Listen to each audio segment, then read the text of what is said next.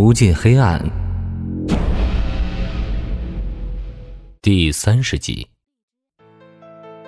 深呼吸，别着急，跟着我的节奏说。李安的耳机传来稳重的声音：“你的问题很长吗？”记者们就看见李安深呼吸一下：“你的问题很长吗？还很多，不过我都得做一个答复。首先，我得夸你。”你的消息真的很灵通。八幺四专案目前是个独立案件，说是案件，不如用事件这个词形容更为贴切。目前我们还没有找到可以与之前强奸杀人案可供并案的线索。不过，如果两个案件有并联，我们会第一时间公布出来。关于上任支队长被革职的原因，我不太清楚，因为我在二市任职才半年不到。期间也没有人和我说过他的事情。李安停顿了一下，看向最前面的摄像机。我们也没打算规避这个插曲。女孩跳楼当天袭击围观群众的人的确是周勇，就是因为这个，我们才成立专案组进行调查。不过，跳楼女孩不是他的女儿，是他认的干女儿。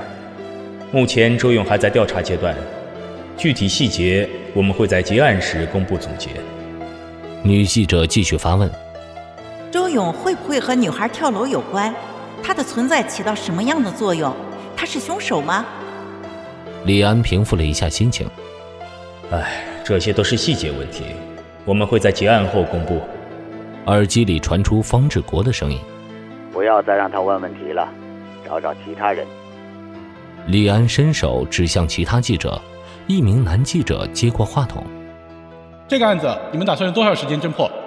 李安沉思了一下，耳机里传出方志国掷地有声的回答。李安表情微微停顿了一下，随后他双手撑住演讲台，身体前倾，他坚定不移地说：“我们只需要半个月的时间，半个月之后，如果案子不破，我就把公安厅、刑侦支队长的位置让出来给有能力的人做。”台下的记者们顿时炸了锅。没想到李安的决心那么大。精瘦男人透过显示器看着李安，他的嘴角逐渐上扬，最后他轻蔑的笑了一下：“哼，我倒是要看看你有什么办法。”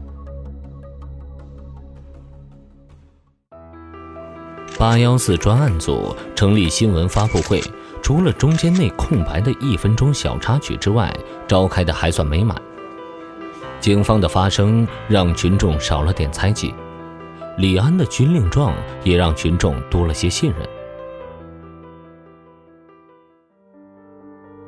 下午，刑侦支队队长办公室，李安正襟危坐在办公椅上，听着聂远的调查结果，一时语塞，不知道该怎么说话。一边坐在沙发上的方志国，五官也埋在阴影里，不愿意露出来。刚才他可是在表扬李安的发布会开得非常圆满，可是如今一语不发，满脸阴霾。办公室里只有李安背后的挂钟在啪嗒啪嗒地响着。良久，坐在沙发上的方志国才有动作，他从茶几上的烟盒里掏出一根烟，并点燃。正有一口没一口的吸着，李安现在感觉有点无所适从，他只能按照方志国的动作掏出根烟递给聂远，自己也默默点上。不大的办公室不一会儿就被浓烟侵占。李安起身打开窗户，热浪直接灌入室内。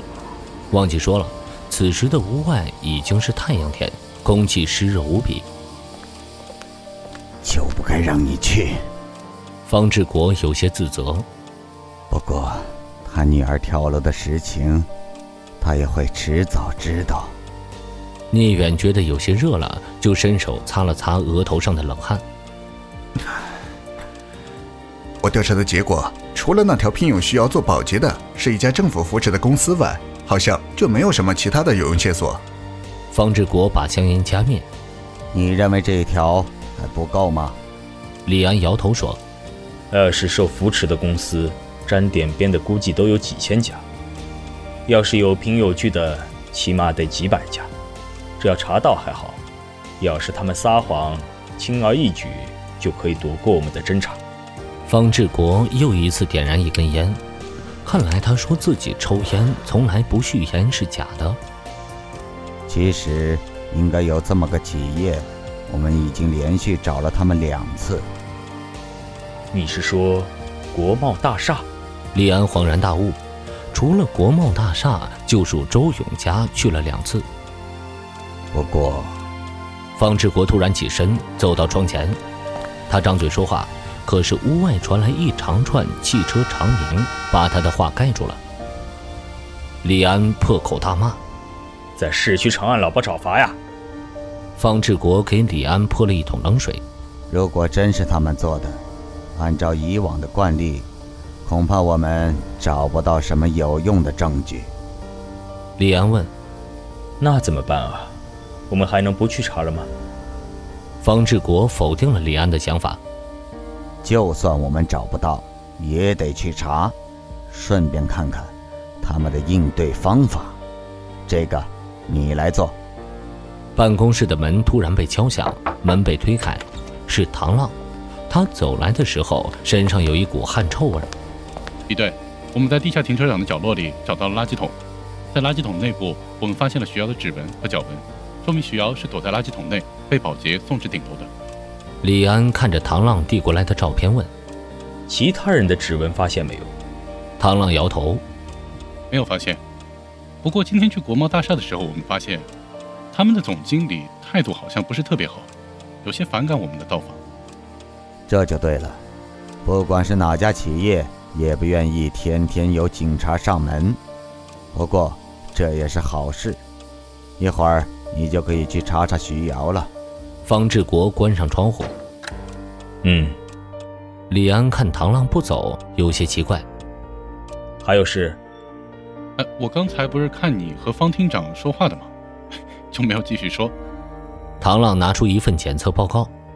呃，这是李队上午送检的报告。司法鉴定处那边现在挺忙的，所以他们就委托我把这份报告送过来。李安看着报告上的内容，听唐浪介绍。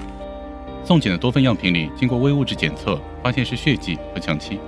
通过 DNA 形态确认是人类的 DNA，是两名女性的。血型在同一认定的时候，发现有血缘关系。通过近期入库的血型进行对比，发现其中一人的血型与周勇的血型有血缘关系，而且可以确定是直系亲属。难道说，两个人是周勇失踪的妻女？李安看着检测报告，他现在一人恨不得变成两个人用。方志国看向李安：“国贸大厦你去，周勇这边我来提审。”李安起身要走时，安排了接下来的工作方向。那我这边就去国贸大厦了。唐浪，你去把周勇带过来。欲知后事如何，请收听《无尽黑暗》的下一集。